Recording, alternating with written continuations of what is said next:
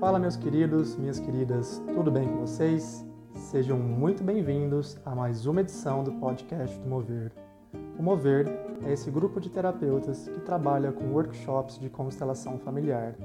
E nesse podcast convidaremos pessoas muito queridas para que juntos possamos bater um papo descontraído sobre constelação e também olharmos para a vida. Preparados? Então vamos nessa!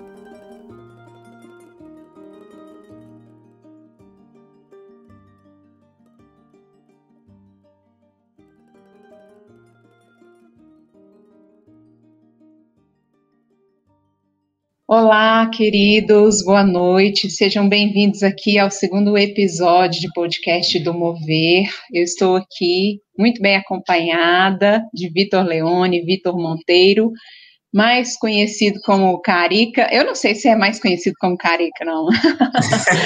como Vitor Monteiro, mas estamos aqui com esses dois queridos do meu coração.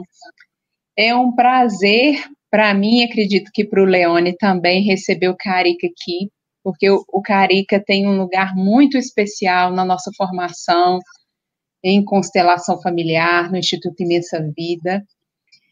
É, eu acredito, Vitor, e você pode me complementar aí se você sentir, que quando eu tive o módulo do Carica, o meu olhar se acendeu para alguma coisa esquisita e ele não se apagou mais. Foi o que aconteceu. Eu estava olhando para uma determinada direção e, no, e quando eu tive aula com o Vitor, algo se acendeu. E aí, quando a gente começa a ver, a gente não desvê mais, o trem só vai piorando, né? É então, é nossa... é, hoje a gente está aqui para conversar sobre o tema a aceitação profunda. A gente vai olhar para alguns mitos da ideia da aceitação, vai olhar para a aceitação de uma é, forma que talvez não seja a forma que está sendo vendida por aí hoje nas redes sociais. Então, a gente convida vocês para estarem conosco. Fiquem à vontade para mandarem perguntas, comentários, para a gente ir trocando ideias aqui nesse momento, tá bom? Vitor Leone, se quiser falar um pouquinho, a gente deixa o, o Carica se apresentar para nós. Não diga quem é você, porque a gente já descobriu com o Pedro semana passada que é uma pergunta que não tem resposta. Mas você pode falar para a gente o que você faz, da vida, tá bom? Uhum. Bom, é, fazendo minhas as palavras da Roberta, né? É um prazer enorme estar aqui com o Vitor Carica e com a Roberta para a gente bater esse papo aqui verdadeiro, né, sobre o que está vivo dentro de nós nesse momento. E, de fato, aquele segundo módulo que a gente fez com você parece que foi o que começou alguns dos olhares, né? Tem algumas frases suas, assim, que eu trago comigo até hoje. Uma delas é: parece que a vida não tem essa urgência toda que a gente acha que ela tem. Então, isso é uma coisa que eu tenho muito comigo até hoje. E uma coisa que aí você pode contar um pouco mais para a gente depois, é quando você perguntou para a gente assim, se alguém já olhou para você sem querer que você seja diferente, né? E aí você traz o exemplo de um olhar da avó, de um olhar realmente amoroso, né? E como esse e como esse olhar pode ser aquela brecha por onde o verdadeiro amor acende dentro de nós, né?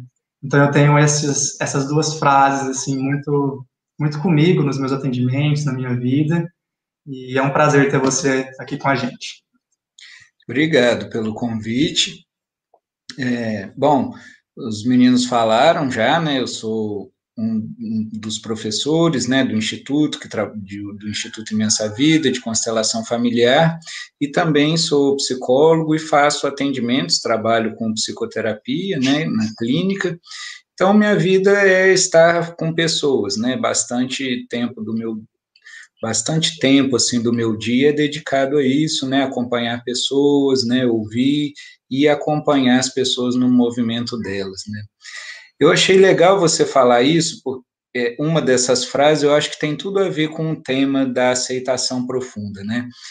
Que essa é uma pergunta por si só muito curativa, sabe? Quase que, às vezes eu faço essa pergunta, eu nunca tive uma pessoa que falou assim, ninguém nunca me olhou desse jeito. Às vezes demora um pouquinho para vir, porque ela imagina que é algo assim muito é, extraordinário, num, é num certo sentido e não também, né? Mas quando ela se desprendeu das imagens do que era esse olhar, ela encontrou um ao longo da história dela, né? Então, é, isso é o que a gente poderia chamar também dessa aceitação profunda. E é muito curioso que, às vezes, você vê uma pessoa que você está atendendo, por exemplo, né, e você não tem tanta clareza de, de como vai se processar o, o atendimento e tal, falando mais assim da atividade que a gente acompanha com o tempo, né? Não numa terapia mais breve como a constelação assim. Então passa um tempo você vê algo desabrochar na pessoa assim, que de alguma forma um ambiente que proporciona essa aceitação em que a pessoa não precisa usar defesas, usar máscaras, ela pode descansar daquilo, algo começa a florescer. Né? Então, isso não acontece só em contexto terapêutico, mas é mais fácil, talvez, de aparecer, né? Então, esse olhar é esse, o que a gente poderia chamar de aceitação profunda, é esse que não quer nada de diferente, né? Então, nem mesmo em terapia, às vezes, isso acontece, porque é, o, o, terapeuta ele pode ter uma agenda com a pessoa, de tirar ela do sofrimento a qualquer custo, de fazer com que ela consiga chegar num estado desejado em X tempo e etc. Né? A gente pode questionar se isso é realmente ajuda ou se é realmente o que a pessoa precisa, ou se não é mais um movimento de resistência. Né? Então, a gente pode desfazer alguns mitos, né, de que a aceitação é um lugar passivo. Muita gente acha que a aceitação é um lugar passivo. Então, tem dois, tem duas coisas, né? A gente vive ao mesmo tempo hoje, a Roberta falou do que é vendido por aí. De um lado, que a gente pode dirigir a nossa vida exatamente como a gente quer, e o exatamente é, faz toda a diferença. Né? Porque você ter uma intenção é muito diferente de você ter uma espécie assim de capricho existencial e dizer assim, isso pode, isso não pode.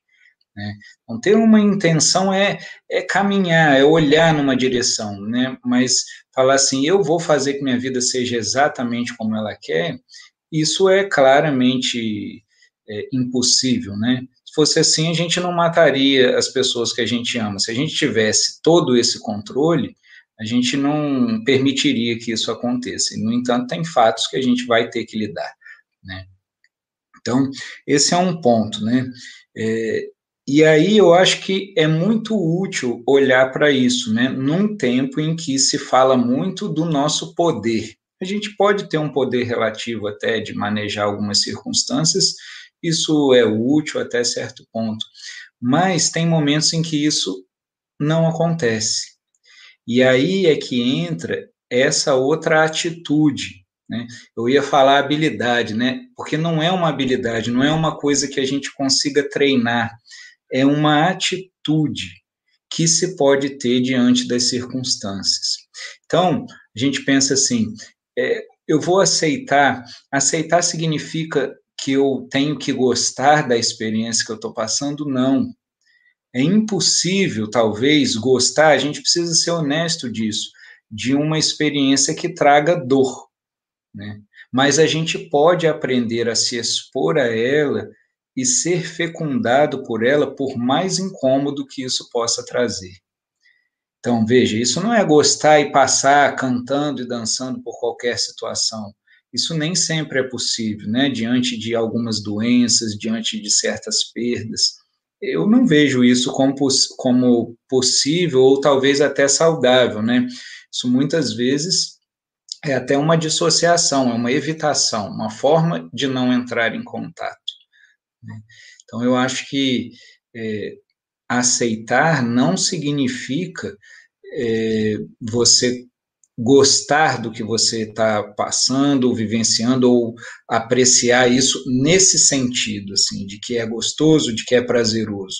Né? Então fica uma briga muito grande, né? Se a gente tem uma imagem do que é aceitar, uma imagem equivocada, ou talvez dizer assim, um ideal, né, do que é aceitação, frequentemente a gente sofre justamente por esse ideal. Né? Então, a gente ouviu dizer que aceitar é importante, e aceitar ajuda a transformar a situação.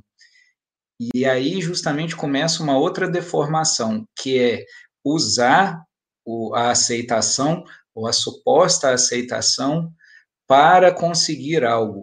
Isso é uma barganha disfarçada, né? Assim, é uma espécie assim de manobra espiritual ou manobra psicológica. Eu começo a me utilizar de algo para ter ganho, né?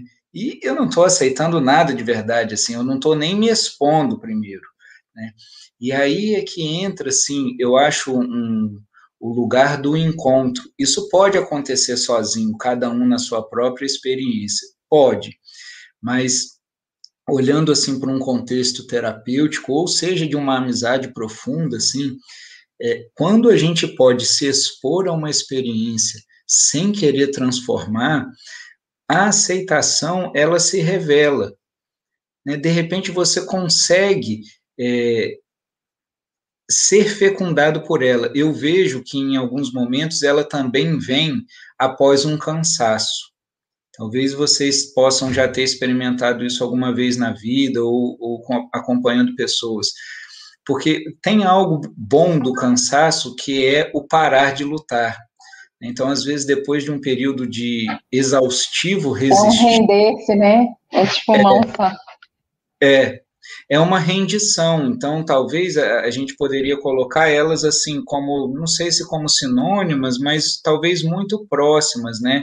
Então, quando isso acontece, né, a gente percebe uma atmosfera de paz né, presente. Né? Então, isso pode vir por uma atitude sábia, vamos dizer assim, ou até depois de um cansaço. Tem muitas pessoas que experimentam isso depois ou retroativamente, né? Então, é, eu já pude ver, assim, né, acompanhando pessoas que passaram por uma doença que foi grave, que exigiu muito, por exemplo, um câncer, né, que trouxe riscos de morte e impedimentos reais, profissionais, é, afetava vínculos e etc.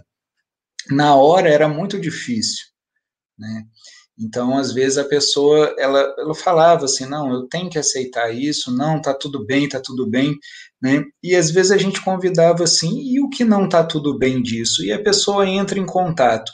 O, o grande paradoxo é esse, no que ela entra em contato com o que não tá tudo bem, de repente fica bem, fica em paz, né? Justamente por poder ser como é. Então, eventualmente, né, a gente olhando para uma pessoa com resistência a algo, a gente pode ser esse ambiente que convida a entrar naquilo que é evitado a qualquer custo. Por quê? Se tem uma situação acontecendo, ela já tem a permissão de acontecer. É, então, o terreno, vamos dizer, onde precisa acontecer algo é no da resistência, porque na vida isso já está acontecendo. Isso eu ia te perguntar, Carica, assim, quando eu falo assim, eu não aceito isso, o eu aceita alguma coisa? É, então, por natureza, né, a nossa identidade pessoal, ela é cheia de preferências. Então, a gente, vamos, a gente diria assim, quando a aceitação está presente, a gente diz que o eu está quieto, ele se aquietou de alguma forma né? Ele se rendeu. Ele se rendeu, e aí não é mais ele que está presente, né? Essa identidade que diz como as coisas devem ser, porque, vê, se a gente olhar no desenvolvimento, quando a criança vai formando a identidade dela, né, egóica que a gente chama, que vai nascendo essa identidade na criança por volta dos três aninhos, ela começa a falar muito não e a negar e a afirmar o que ela quer, o que ela não quer, com muita ênfase, né? Depois isso vai sendo reforçado através da educação, né, da cultura, né, e a gente vai dizendo o que, que é uma vida desejável, o que, que não é, o que é uma vida aceitável, o que não é, entende? E, e vai criando imagens né, de como deveria ser, e vai perseguindo essas imagens. Então, cada vez que um acontecimento na vida entra em desacordo com toda essa imagem, de mundo construída, surge uma resistência. Né? E, e, a identidade, o eu, ele precisa se manter. Né? Então, tudo que for ameaça, há uma defesa para isso. Então, eu não posso aceitar, né? especialmente para quem busca esses temas, é, existe uma identidade muito formada de como é ser um buscador, de como é ser alguém espiritualizado, ou que busca desenvolvimento humano, ou que quer se melhorar, enfim, ou que é adepto de alguma crença. É muito fácil a gente sofrer deformações da nossa imagem e gastar uma energia imensa tentando manter essas imagens deformadas. Né? E a interesa vai embora, né? esse, esse ser humano. Né? E às vezes a família cobra, né? Nossa, mas é você que medita, cadê? Né? Cadê a paz? Cadê a espiritualidade? Né? E você está, de repente. É para isso que você está fazendo terapia? É. Nossa, não está funcionando, não. Acho melhor trocar, né? Como ser né, qualquer assim aspiração ou atividade que você faça de autoconhecimento te desse né, a uniformidade dos sentimentos, a constância absoluta. Isso é uma fantasia né, cruel, né, seja vindo de fora ou comprada depois, né, percebida como algo nosso. Então, é, por aí a gente já pode ir eliminando o que não é, né? Aceitação não é esse estado de constante aprovação das circunstâncias. Né? Pode falar, Vitor. É, ô, ô, Victor, você, você vê então que o primeiro passo para a gente olhar para essa aceitação, não um primeiro passo definido, né, mas talvez um, um primeiro movimento seja eu me expor de fato aquilo que está acontecendo no momento?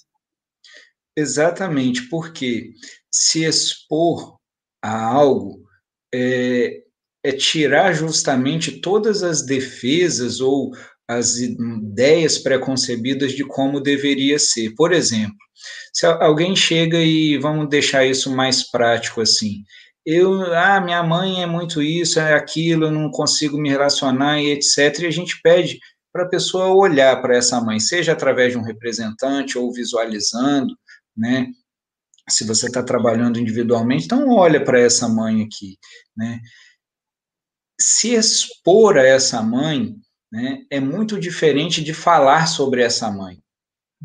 Né? Falar sobre as ideias que se tem dela, ou de como ela deveria ser, e entrar nisso, né? Então, é, às vezes as pessoas falam assim, eu não, não aceito, não, isso não é, eu vejo a mãe das minhas amigas, elas não são assim, ou eu me vejo como mãe com a minha filha e eu sou muito diferente. Então, você vê, tem uma imagem, e aí você fala assim: é, você é uma mãe difícil, né? A pessoa se conscientizar, é, eu tenho uma mãe muito dura, por exemplo. Isso pode ser verdade, né? Existem mães duras, né? E de repente ela para de brigar com isso, fala assim: é essa mãe que eu tenho, assim. E ela começa depois disso a transformar um pouco a relação. Depois que isso, eu estou fazendo isso bem encurtado, às vezes isso se processa num tempo, mas o que, que acontece que depois dela poder interagir com a mãe assim, desse jeito, a relação até melhora. Né?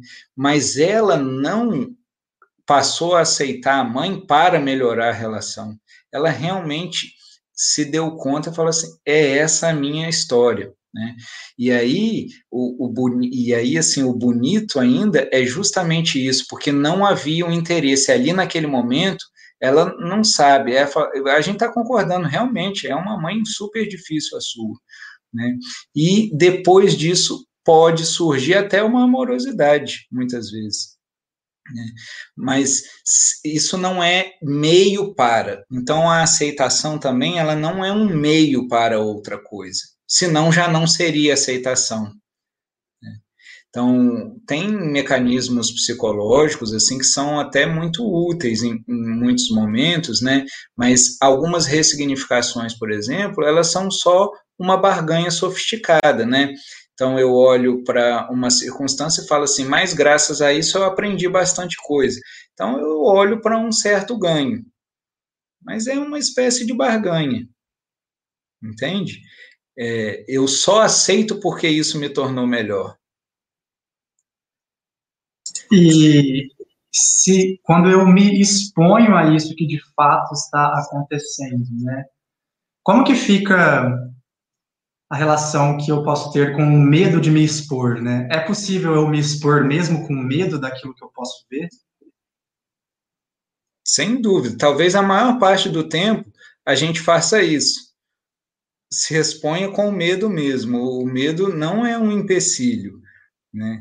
Decidir a partir dele, vamos dizer assim, ou se mover a partir dele é que é um empecilho. Mas frequentemente a gente a gente faz isso com medo.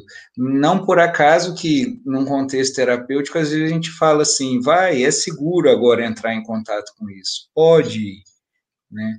Justamente por isso, porque dá medo. Imagina que a gente tem uma imagem construída há muito tempo e, de repente, a gente vai abrir mão dela. Né? Se você se expõe, por exemplo, vamos pegar um, um, um tema assim da constelação familiar, né? Você vai para lá e você vai ver que a sua mãe, na verdade, não foi indiferente a você, que ela teve uma mãe super difícil e você jamais se deu conta do que ela viveu como filha e do que ela carregava. Aí você vê aquilo na história, né? Ali se revela através de você. Você tem que abrir mão de que você foi um perseguido ou uma perseguida, injustiçada mas você construiu isso aí uns 20 anos. Né? Agora, o fato é que isso também te libera de um lugar de vítima. Né? Entende? É, parece perda, mas não é só perda, né? Então você vai abrir mão dessa imagem sua de coitado ou coitada sofredora e vai ganhar, por outro lado, a liberdade de ver eram só circunstâncias.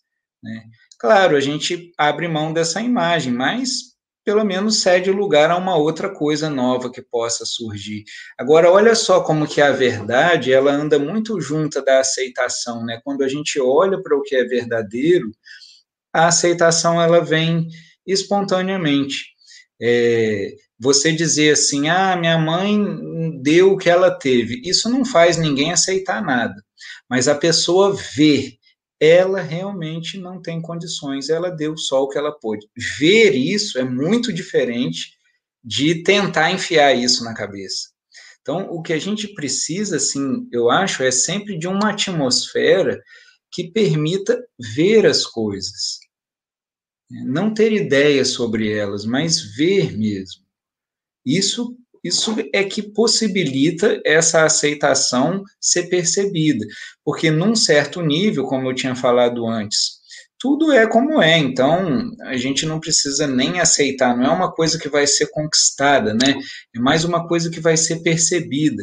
Existe um lugar ou existe um ângulo em que isso está presente, né? Mas não é bem um ângulo assim, né, que eu escolho virar daqui para cá ao meu bel prazer, né?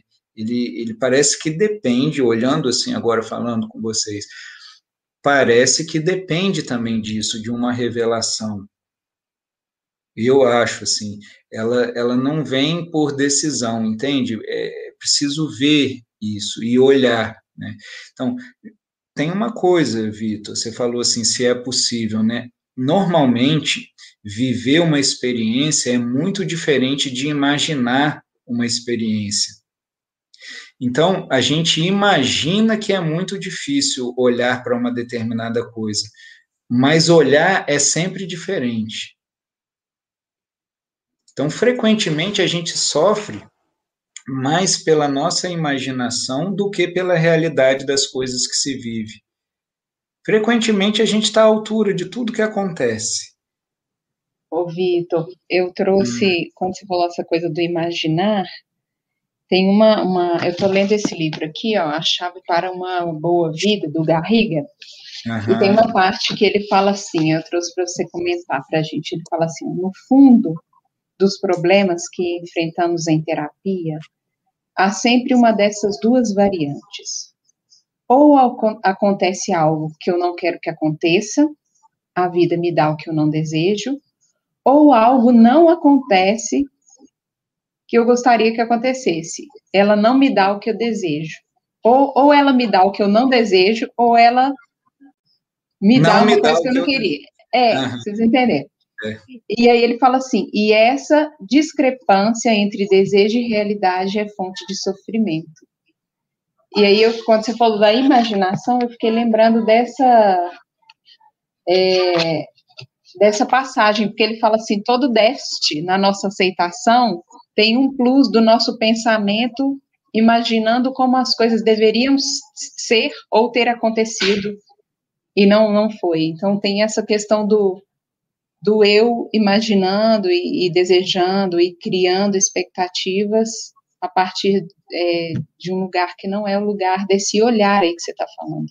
É, sabe uma coisa? Eu uma vez é, é, tem coisas assim que são surpreendentes, né?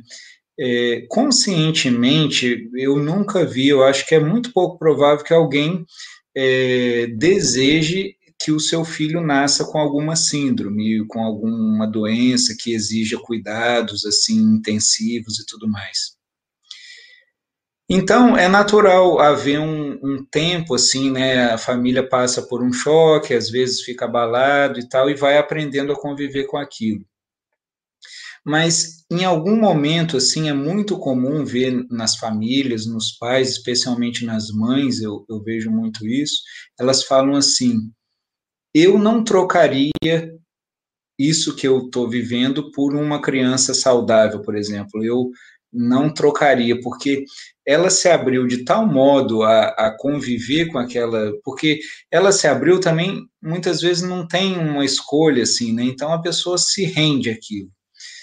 E ela você, descobre. Falando fala, disso, você pode aproveitar e contar aquele exemplo do. É, é um caso do autismo? Foi você que contou, não foi? De uma mãe que tentou de tudo para curar o filho que ele chegou aí numa tribo, tem, foi você que contou Ah, assim? tem, tem uma, uma psicóloga, ela escreveu um livro, e parte do livro ela conta essa história. E ela, ela fala que num dos trabalhos, né, ela foi para a Mongólia, lá com domadores de cavalos, e, e lá o, os xamãs começaram a dar uma surra nela lá, uma espécie de um chicote deles lá, mas não era batendo, fazia parte do ritual, assim. E ela foi, e, e, no meio disso, ela entrou numa experiência, assim, de rendição, e ela voltou de lá, ela até ficou muito contente, porque a menina nunca tinha falado. Depois dos movimentos que ela fez lá, ela começou a falar, subiu nos cavalos, começou a interagir, enfim. Mas ela falava assim, mais do que isso, brincou com outras crianças. Ela falou: mais do que isso, eu vi que a grande cura que eu tive foi aceitar a minha a condição do filho autista. Né? Então ela falou assim que a cura não era, ela lá se deu conta de que até depois de conseguir alguns avanços com o filho, a cura não foi isso. E curiosamente, né, depois um dos medos dela era justamente é, do que, que aconteceria com ele, quem cuidaria, quem teria os recursos para cuidar. E ela conseguiu um patrocínio para um filme, um documentário que foi feito para o filho dela, que dá dinheiro para o filho, talvez, para um bom tempo de vida, ou, ou possivelmente vai suprir as necessidades dele, né? Mas ela não estava buscando isso, sabe? Ela não estava assim pensando como que eu vou fazer um dinheiro render para que o meu filho. Ela estava sendo muito verdadeira com aquele passo, vamos dizer, da onde ela estava naquele momento. Né? E de quebra isso aconteceu, né? Uma pessoa se interessou pela história e foi assim até isso assim acontece, né? Porque é, imagina se a gente se fecha para uma experiência, toda a energia de vida ela fica empenhada em se defender da experiência, né? não de abrir caminhos ou enxergar caminhos, possibilidades, né? É, é, a energia ela está sendo usada para se defender, né? Então foi muito interessante assim esse esse relato dela, né? Que numa experiência de dor, de sofrimento intenso, ela chega e fala, tá bom, chega, eu não resisto mais. E aí, o Hellinger conta uma experiência também de uma clínica de pacientes com câncer, que muitos deles se curavam espontaneamente, né? Tinha um, um relato lá, uma estatística até considerável. Eles falaram, eles olhavam e falavam, é, parece que eu vou morrer, eu acho que eu estou morrendo. E depois disso eles melhoravam, assim, a conciliação com isso, né? Agora, isso é, é muito importante, não pode ser transformado em meta. E nem dá para fazer previamente. Por exemplo, a gente olha agora e fala assim: ah, então eu vou ficar em paz com a morte e vou me prevenir de qualquer coisa. A gente não consegue isso. Né? Ela é algo muito, assim, do instante, né? Você não tem como programar uma aceitação, porque tudo isso a gente tenta. Tudo isso a gente tenta. Ô, Carica, a gente está falando bastante aqui sobre imagens, né? Basicamente imagens pré-concebidas que a gente tem já, e quando a gente vê de fato essas imagens, a gente percebe que aquilo talvez não era o que a gente acreditava ser verdade. Então a gente pode seguir de uma outra maneira, né? Ah, na sua forma de ver, em qual campo que a constelação trabalha? O que são essas imagens? O que são essas informações? Né? Como que é isso para você? Olha, eu vejo assim, se a gente for, for ver o, o campo de trabalho da constelação, todo ele, assim, a constelação, ela está apoiada nessa aceitação profunda. O Hellinger chama isso de concordância. Por exemplo, a palavra que ele mais usa, assim, que é próxima disso, é de concordância, de saber que em um, algum nível não existem vítimas, nem algozes, nem culpados, né?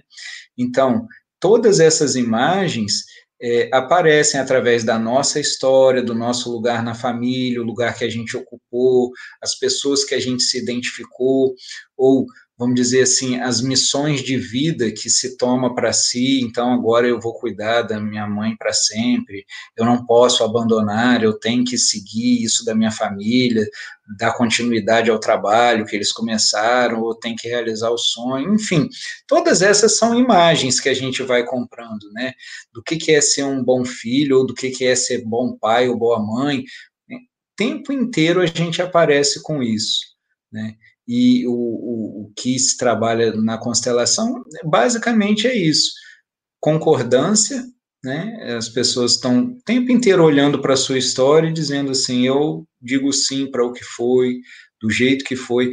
Constelação, ela é basicamente é um, um, um campo ou uma atmosfera que convida isso a aparecer, ou convida o nosso olhar a se dirigir para isso, né? Para o lugar onde essa aceitação acontece. Né?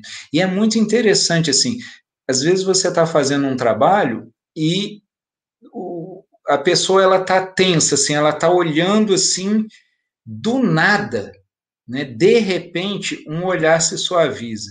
Você fala assim, o que, que aconteceu aí? Né? Esse, essa é a parte assim que nos escapa, né, vamos dizer. Mas tem uma sustentação assim de olhar sem querer diferente. Né? Você vê que o que a gente vai fazendo a cada passo num trabalho de constelação é ir dando voz ou validando cada coisa que aparece. Né? Eu senti falta, né? valida, foi horrível isso, valida, você vai validando passo a passo o que é verdadeiro, o que está aparecendo. Né?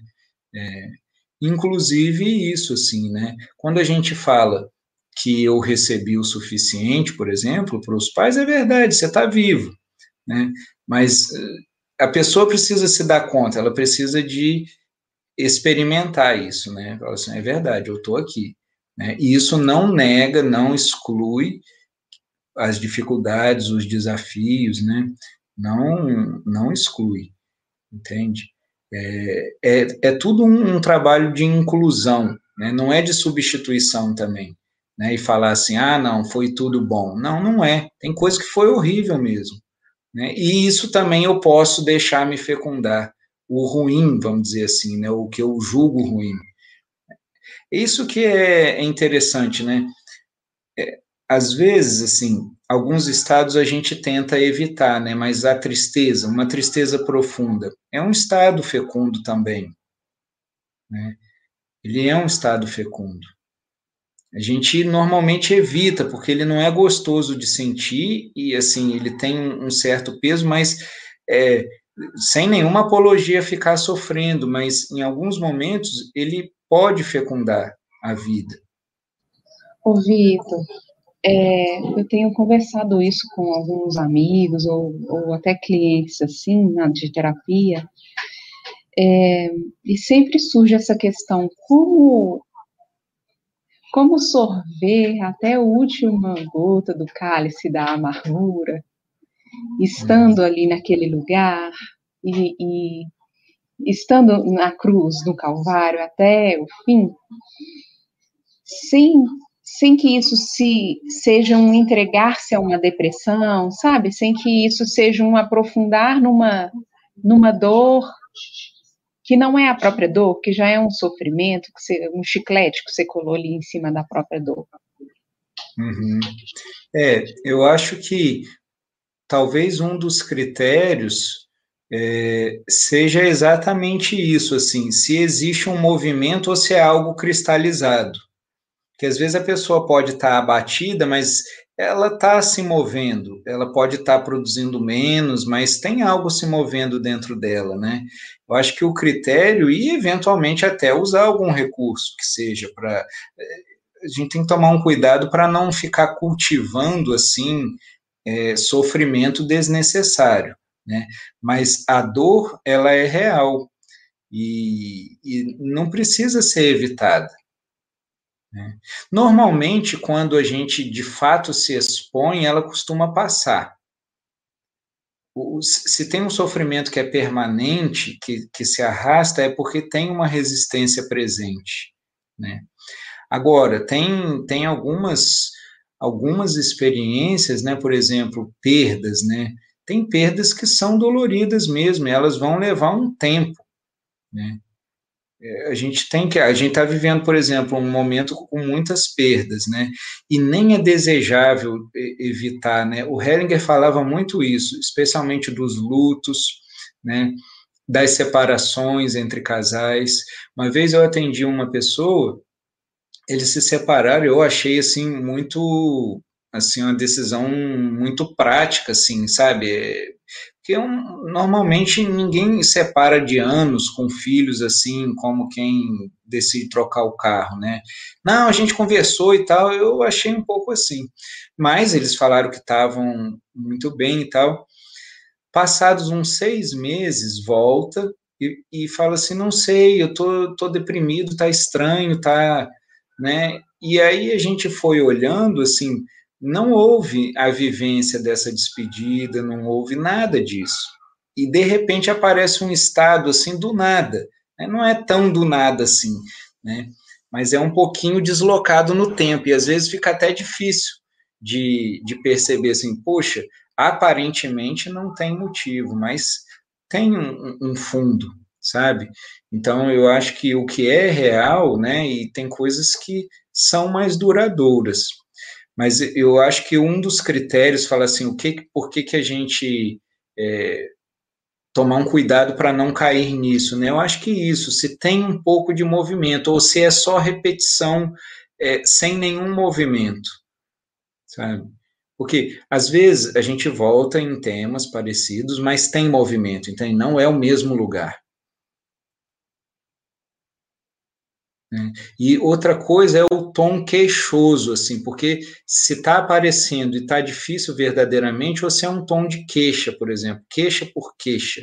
Isso não é um trabalho real, né? Isso é só memória, vamos dizer assim, repetida. Não sei se ajudou um pouco, se era isso que você queria. Sim, sim, era isso. É. É, a Shawana está pedindo aqui para você falar um pouco sobre a aceitação do mundo como ele é a aceitação em estar nesse mundo. A gente é. tem conversado isso com a Shawana, assim, às vezes, e, e, é assim, depois que a gente vê algumas coisas, depois que a gente conversa sobre essa tal totalidade, aí ficar aqui dentro da borda é meio complicado. E, e, eu acho que nesse sentido, assim, disso que a gente tem conversado. É, então, eu vejo que muito da dificuldade de, de ficar no mundo tem a ver com as conclusões que a gente tira é, depois de entrar em contato com isso que você falou da totalidade, né?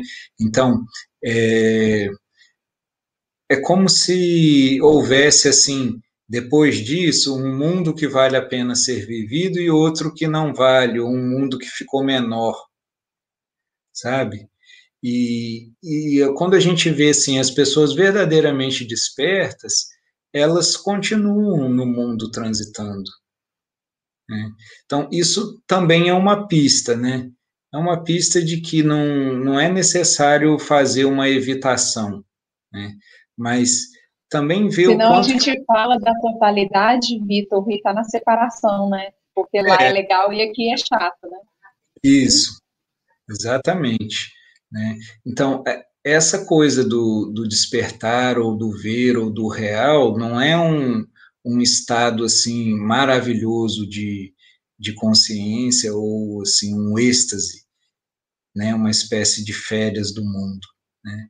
Talvez ao contrário, talvez assim é que a gente experimente, né? E veja que é, é, como ver um, um, um, filme, você vê a novela que não tem vilão, não faz sucesso nenhum, né? As novelas que mais fazem sucesso é a que tem vilão, né? Só bonzinho enche o saco, né? E, e aí, assim, dizem que quando você olha assim para isso e você diz, puxa, eu posso experimentar tudo que existe no mundo, tudo, inclusive as experiências desagradáveis, né? É, é um mundo assim muito mais rico, né, do que um mundo uniforme, do que um mundo monotemático, né? A ideia, inclusive, assim, dessa desse sofrimento, assim, da gente dizer, puxa, não acontece o que eu quero e o que eu não quero acontece, né? Um mundo que acontece o tempo inteiro é interessante. Recentemente eu atendi muitas pessoas que estavam extremamente assim frustradas quando tinham chegado exatamente onde planejaram por um bom tempo da vida. E a pessoa falava assim: Eu tenho tudo agora, eu tenho dinheiro, eu não preciso trabalhar e eu não sei o que fazer. Eu estou profundamente infeliz. Curioso, né? É, tem gente que olha e fala assim: Ah, pô, então é, não sabe viver. Não, não é isso. Né? A pessoa se dá conta e ela, ela, ela sai daquele lugar né, de transe, de uma busca permanente e fala assim: E agora? Como é simplesmente existir aqui na vida sem uma meta. Eu cheguei onde eu queria, e agora? Então. Ô, o, Vitor, eu estou, você falou isso, eu estou pensando aqui que eu estou mudando de um lugar muito, de muita confusão e estou mudando para um lugar que na expectativa é que lá vai ser tranquilo e está tudo se organizando bem, assim, a casa é tranquila, tem lugar para eu atender e tudo. E eu me peguei com um sentimento, assim, meio de frustração de chegar lá eu pensando assim, olha que loucura. E se tudo do, der certo? E se lá ficar tudo calmo? E se eu não tiver problemas para resolver? Você acredita nisso? Claro. Por que, que a gente chega nesse ponto, né, de de precisar, eu acho, essa, é, eu sempre falo com o Vitor, né, dessa fazeção do ego, de você ter que fazer, e tá, tem que tá resolvendo o problema o tempo todo, se estiver em paz, você vai ter que cessar a busca, e por que, que a busca tem que cessar, sabe? Uhum. É, então, essa é, isso é muito comum, né? O Schopenhauer tinha uma frase que ele dizia assim: o ser humano é um pêndulo que oscila entre o desejo e o tédio. Né? Então, desejo de ter algo e o tédio de conseguir, desejo de algo novo e o tédio de conseguir, desejo de algo novo e o tédio de conseguir. Né? Porque é, é como se isso fosse o combustível né, da identidade pessoal. Eu vou me nutrindo assim em cada projeto. Né? Então, mais uma vida, mais uma vida, mais uma vida, mais uma vida, né? Tipo um, um continue do videogame, né? Mais umazinha, mais uma. Cada projeto novo eu sinto que eu estou chegando, que eu estou, né, fazendo algo mesmo. Né? E é importante notar isso. Né? E às vezes, de repente, você nota e algo se aquieta. Ao notar que existe uma inquietude, né, um, um movimento incessante, também nesse momento há uma brecha para que isso possa se aquietar. Vitor, sobre isso, é, no, no, primeiro encontro aqui a gente conversou com o Pedro sobre quem sou eu, né? E um dos livros que está mais vivo para mim agora é o livro do Jeff, né? Aceitação Profunda. E lá ele comenta muito sobre a questão da aceitação olhando para quem sou eu, né? Porque quem sou eu de fato não precisa aceitar nada e também não vive nessas polaridades. Eu preciso chegar aqui, preciso chegar lá, né? Então, eu queria que você comentasse um pouquinho para a gente nessa perspectiva da aceitação e fazendo um link com aquela primeira conversa sobre quem sou eu também. É, porque o que, se você olha para quem você é, é, então vocês devem ter visto isso com Pedro, você não encontra nenhum você de verdade. Né? Quando você olha para o que você é, o que você encontra é um espaço aberto, uma vida movendo, fluindo né, em que inúmeras imagens e memórias passam nela, né, mas você é esse espaço em que tudo acontece, é o contexto onde tudo aparece. Então, o espaço, por exemplo, se a gente usar uma metáfora, tem horas que algumas metáforas elas ajudam um pouquinho. Se você usa o, o espaço, o espaço não se incomoda com as ventanias nem com as brisas, né? elas são igualmente possíveis. Né? Como um espaço aberto, ele não é arranhado por isso.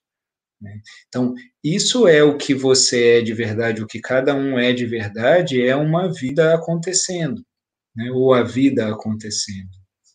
Então, nesse lugar, agora, é muito importante, assim, não transformar isso num conceito ou numa crença, porque às vezes as pessoas usam isso para negar a experiência de que está difícil. E tem um outro paradoxo aí, que você me falou dessa perspectiva do quem você é, mas olhando também para o que a gente não é, às vezes o que é aparece. Então, você olha para um para esse você que sofre, por exemplo. Então, você pode colocar diante de você esse que sofre, e olhar para ele e ver o que acontece quando você olha. De repente, ele se desfaz.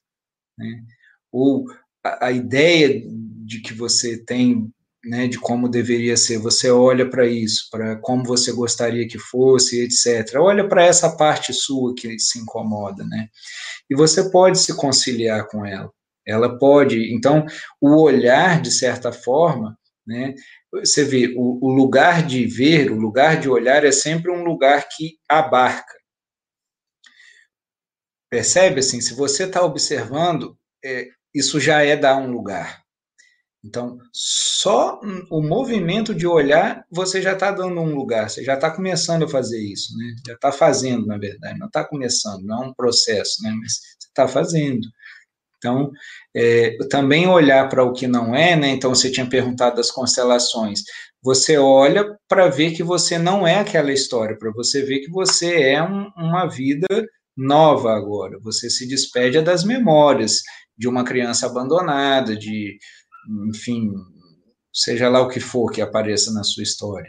É como quando a gente olha para as leis sistêmicas, né? As ordens lá do, do amor, é, não é o que é, mas elas podem ser uma seta que apontam para o que é, não é?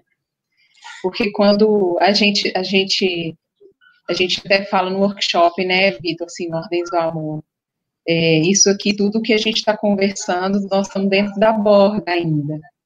Isso é tudo dentro aqui do sonho, mas talvez isso aponte para algo além, né? Olha, eu acho assim que quando você fala das leis, né? Então, perceber uma lealdade é ver aonde você não precisa ir. Então, isso pode ser útil, né, para para deixar assim a pessoa mais confortável. Pode ser útil. A gente tem que tomar um cuidado também é, de não não fazer uma uma espécie de discriminação, assim, do tipo assim, isso é real, isso não é, isso é do que é, isso não é, isso é da consciência, isso não é, isso é... às vezes a gente fica meio, meio fiscal, né, tem uma, uma fase assim, a gente fica fiscalizando, né, então, a constelação tem o seu lugar, e mesmo que ela não aponte para esse algo mais, né, talvez, está tudo bem também, né?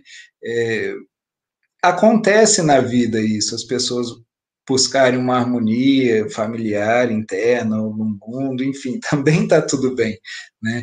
E, esse é o grande mistério, né? A gente não precisa de, de uma coisa especial para aceitar, né, a vida como ela se apresenta. A gente não precisa né, salvar nada, né? Ela pode ter o lugar dela, como várias terapias têm, né? Como, enfim, né? Você Ai, vê. Vitor, que meu coração está tão quentinho com isso que você falou agora, porque eu sou apaixonada pela sistêmica. Estou é. muito feliz agora de escutar isso. Mas é, dentro disso que você está falando, é, o que a gente tem olhado muito lá no, no, no livro, a partir né, do, da leitura do livro do Jeff, é assim, essa ideia do existe algo que sou eu que aceito, ou tudo já está aceito, e talvez nem seria essa palavra aceitar também, tudo já está aceito nesse, nesse espaço aberto que você falou, por exemplo, quando uma pessoa fala assim, nossa, mas eu, estou tanto tempo nessa jornada espiritual, não sei o quê, eu não aceito sentir raiva. Só que a raiva já manifestou no corpo dela muito antes dela proferir a frase, eu não aceito sentir raiva. Então, você, acredita que existe essa aceitação profunda não é algo que dependa de mim, é algo que já acontece que vem, assim, que vem da, desse espaço aberto, da vida, do amor, do nome que você quiser dar? Então, essa aceitação desse nível é, não é uma aceitação pessoal, né? Pessoalmente, né, eu não vejo como possível, isso é a própria realidade, né? Então, o que talvez precise, é, precise acontecer, né? é da gente olhar para isso, então, para esse lugar. Porque isso é uma distorção, né, que você falou, acontece muito. Eu não deveria sentir, eu já estou há muito tempo buscando, eu não aceito mais escorregar nisso daqui, né? Eu estou me indignando, eu não consigo, né? Mas que imagem é essa, né? Ela se colocou num lugar sobre-humano. Também não significa que ela precise ceder a cada impulso que vem no corpo, na mente né? Mas deixar, então a aceitação é isso, é justamente olhar, é, é, é a atitude de contemplar, né? Até certo ponto, assim, é quase que natural o desejo de progresso, é, né, é quase que espontâneo isso, né? A gente quer ter uma condição melhor, quer evitar o desprazer, né? Então, é, eu vejo que isso não é um, uma atitude pessoal, né? A pessoa ela está sempre brigando, né? Então, o mundo, o Pedro está falando, né? Reconhecer idiotices como idiotices e bênçãos como bênçãos. É verdade. Então, se você tem um estado ruim, né? Fala, eu estou num estado ruim. Né? É muito melhor do que você dizer assim, eu deveria estar em outro estado já porque tendo feito tudo que eu fiz, então isso não, não cabe mais, né? Não. É, nesse momento eu estou furioso. E pronto, né? É uma onda de experiência. Isso é que é, assim, é, a gente pode ter as ondas de experiência, de, de raiva, de prazer, de desprazer, né? Então, o conforto, vamos dizer assim, o, o, o, o desfrute da aceitação é justamente esse, assim, né?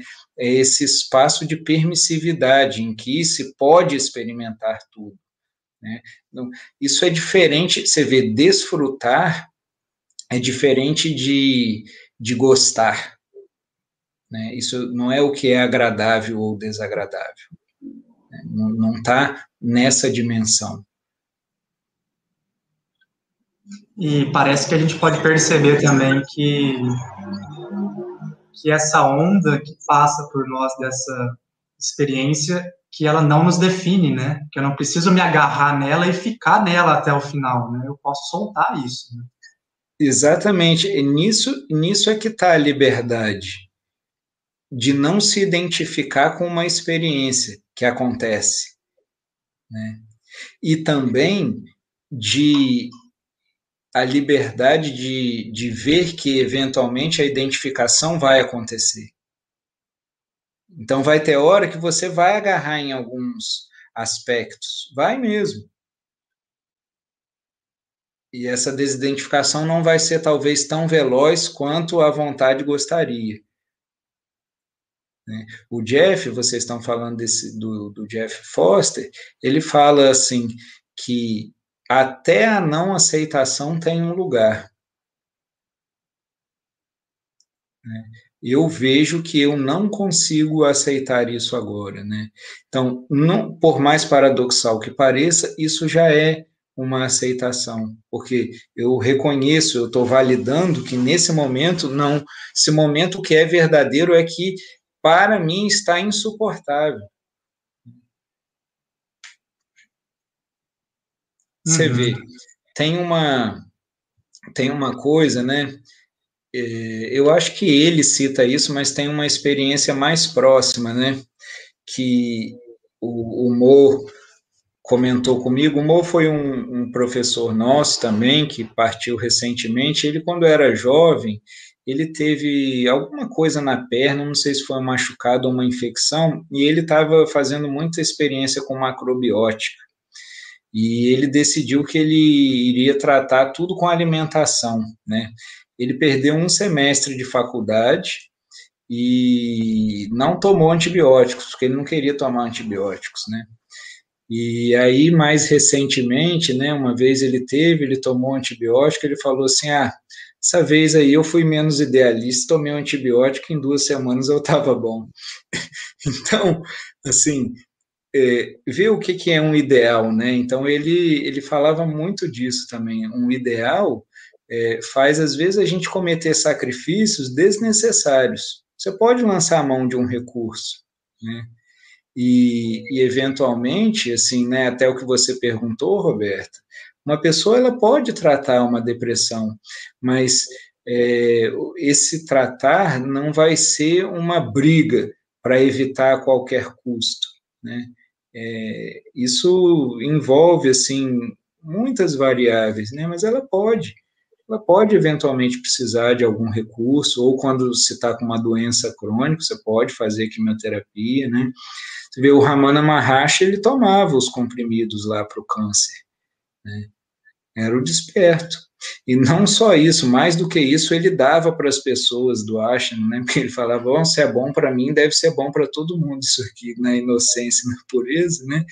Entende? E vai saber o que se passava, né? Entende?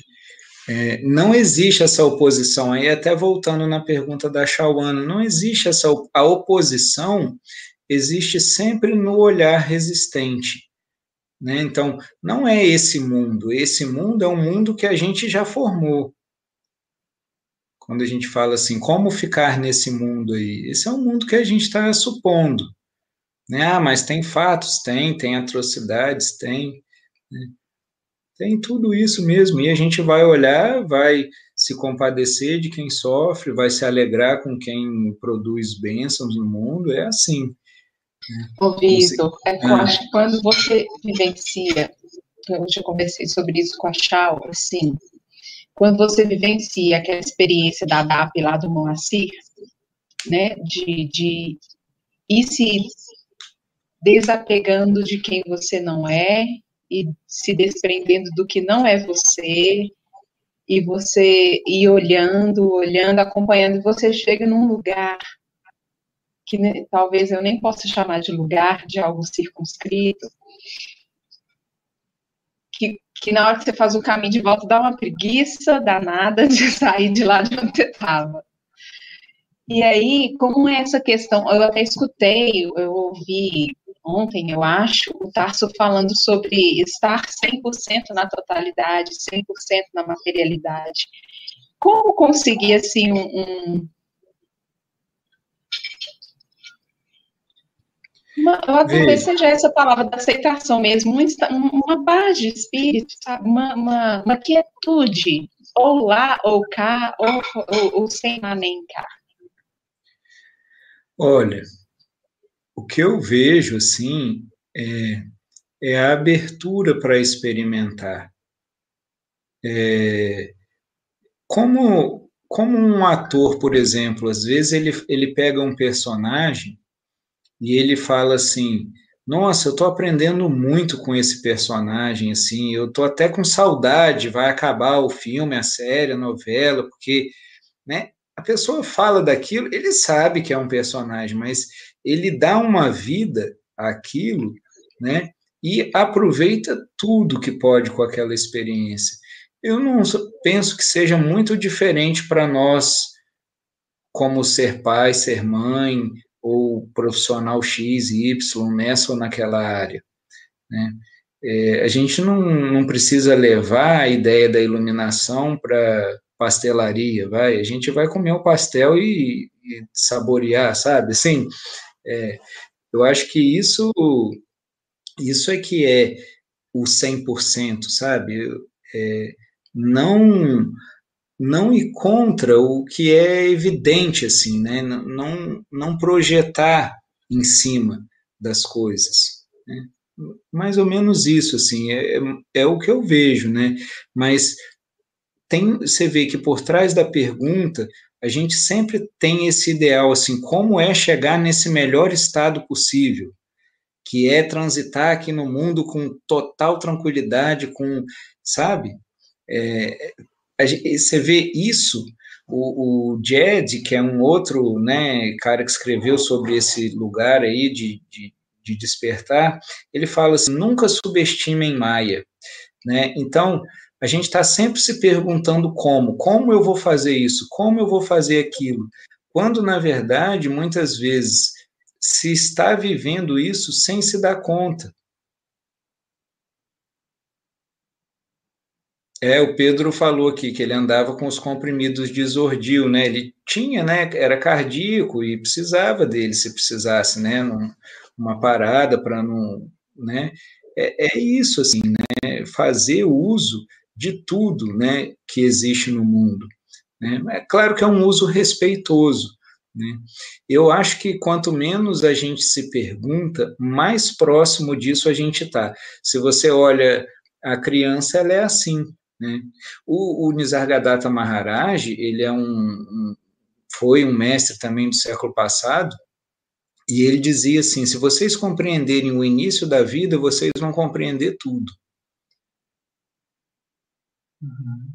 Né? E aí, quando você tem a oportunidade de observar uma criança, é, vê, principalmente naquele período que ela é mais imaginativa, nos primeiros anos de vida, ela entra completamente na experiência e sai completamente da experiência. Ela topa fazer uma, uma brincadeira, ela sente medo, ela ri, ela, ela né, para, volta, assim, e depois ela tá... No momento que ela sai, ela sai, tipo, total, a gente, a gente até fica, às vezes, tentando fazer com que ela fique, né?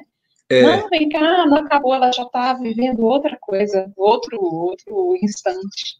É, eu acho que o Vitor, no começo, assim, fez uma pergunta sobre o medo. É, esse que é o ponto, eu acho, assim, né, o medo de experimentar as coisas.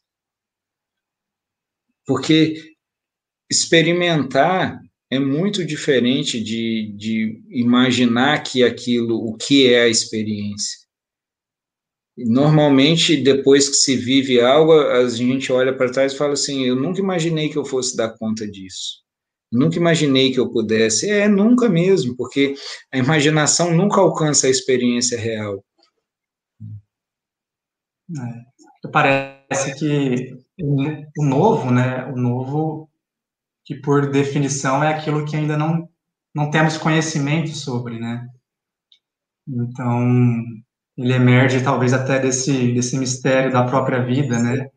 Então, ficar nesse lugar que talvez seja um sofrimento e seja desconfortável, pelo menos é um lugar conhecido para mim, né?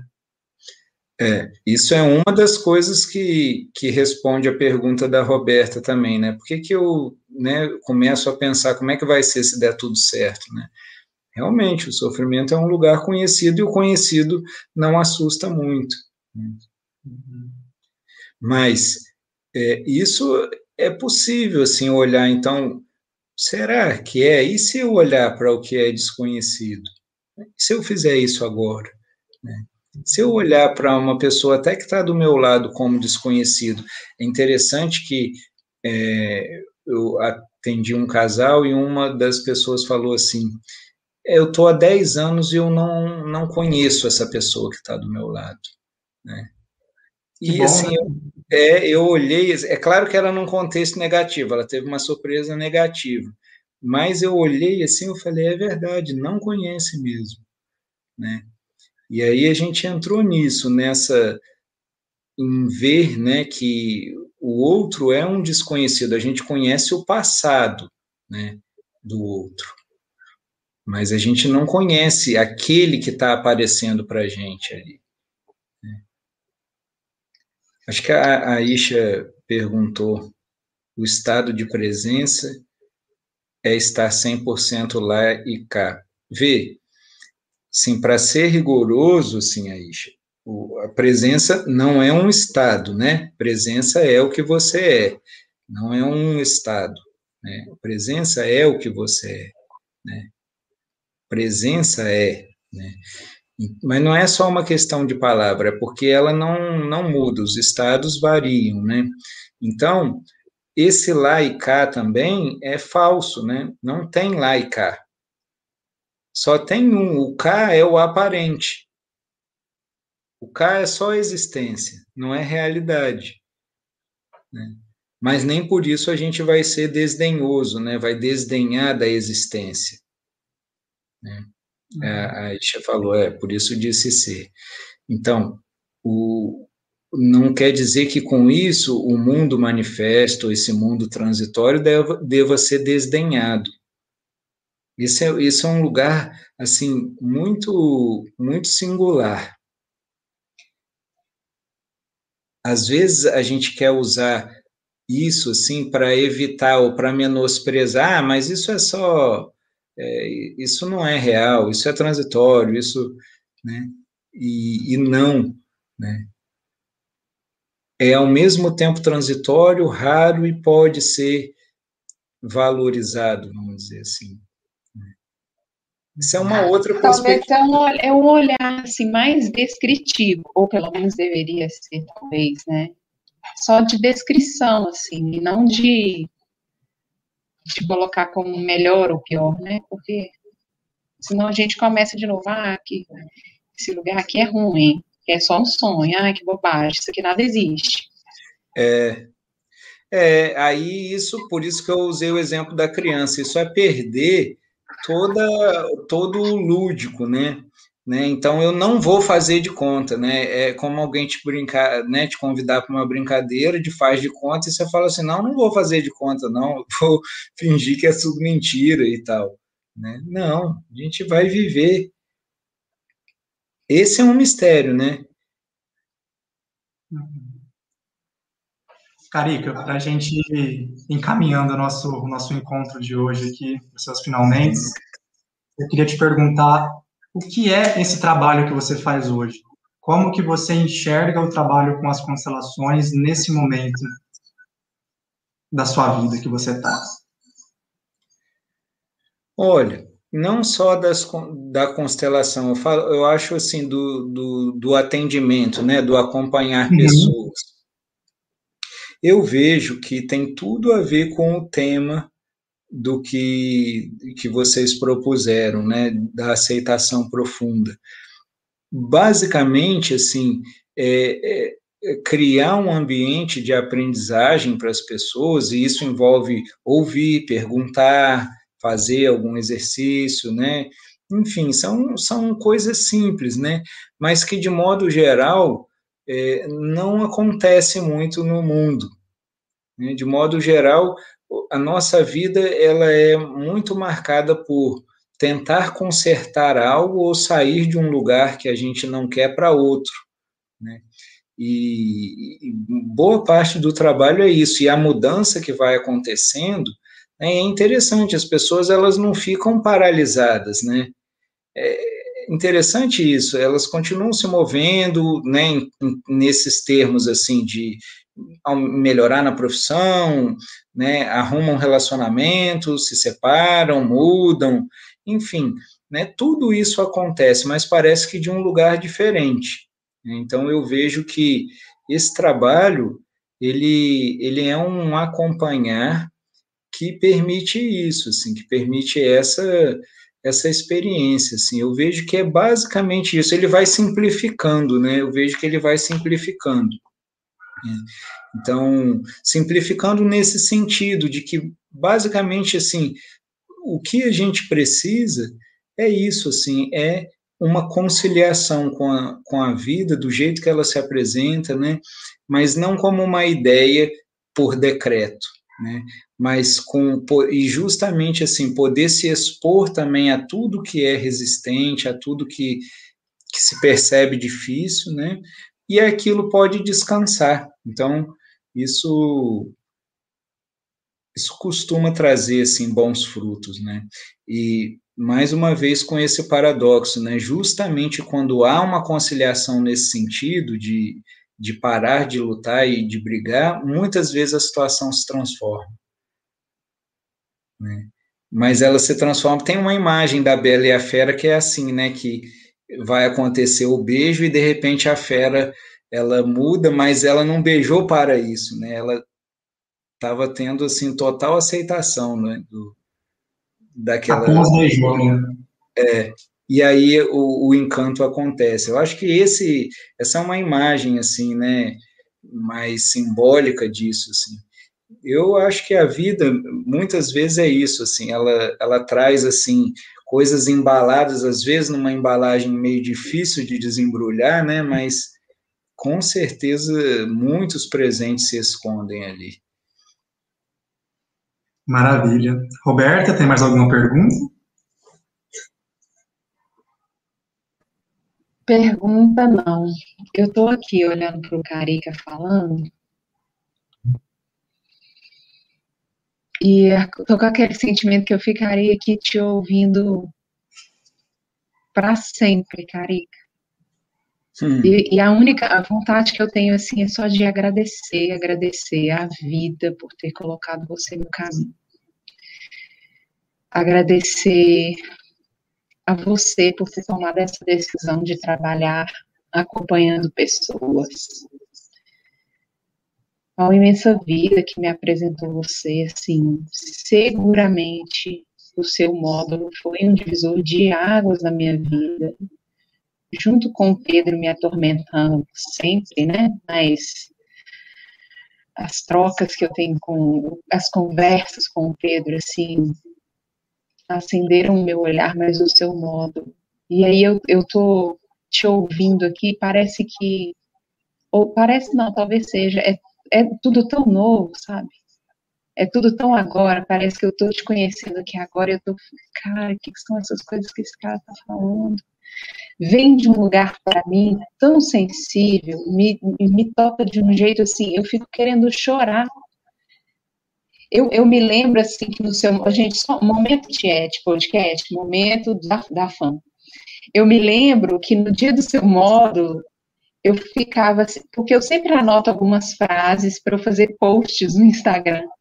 E no dia do seu módulo não dava tempo de eu escrever, porque cada coisa que se olhava vinha uma frase que era uma pérola. E hoje eu estou muito feliz porque isso aqui vai ficar gravado e eu vou poder ver de novo e anotar as frases depois. muito obrigada, Carica, por ser quem você é. Muito obrigada pela sua sensibilidade, pelo seu olhar, pela sua gentileza de estar aqui conosco. Muito obrigada. É eu posso dizer. Eu que agradeço aí a sua, a sua bondade me descrevendo aí. Mas eu agradeço muito o convite, a gente poder olhar junto isso daqui, assim, eu acho que são temas que valem a pena mesmo, né? Eu acho que é, isso traz uma abertura para a nossa vida. Né? E é bom poder fazer isso sem pressa, né? Poder, você vê, mesmo que tenha um tempo mais ou menos programado, né, poder se entregar a esse tempo, né, aparentemente finito, né, ou totalmente finito para essas coisas infinitas. Muito obrigado para vocês também pela iniciativa, pela organização, pelo convite. E até um próximo dia aí. Até. Até. Eu, tô, eu quero um infinito. Eu quero um infinito com careta para eu chorar até cansar. vamos, vamos fazer. E eu já tenho uns boatos rolando por aí que você é o maior palhaço da paróquia. E então eu tô querendo conhecer esse lado. Vamos lá. Vitor, você encerra para nós? Você é, é, o, o, ele está aqui comigo, ouvindo também.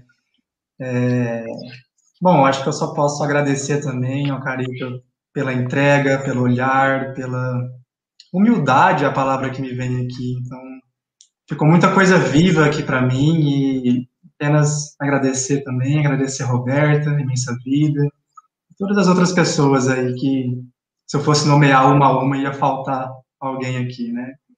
Então, eu acho que podemos ficar por aqui no dia de hoje, né? Podemos, sim. Então, tá bom. Então, muito obrigado às pessoas que acompanharam ao vivo com a gente também, que mandaram perguntas. E nos vemos no próximo episódio. O próximo episódio sobre constelações familiares e arquétipos junguianos com Ramiro Serna e Rejan Santos, direto de uma conexão Colômbia-Miami com a gente, tá bom?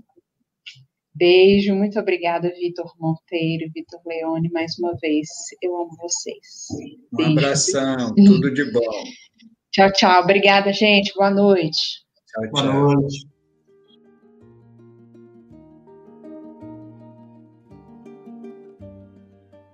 E aí, meus queridos, como que foi para vocês ficar com a gente nesse tempinho, batendo um papo juntos sobre constelação e olhando para a vida? Você curtiu? Compartilhe com a gente as suas percepções nas nossas redes sociais, arroba vitorleone, arroba conhecer e despertar e arroba Jonas Moncaio. Esperamos vocês e até a próxima. Um beijo no coração de todos.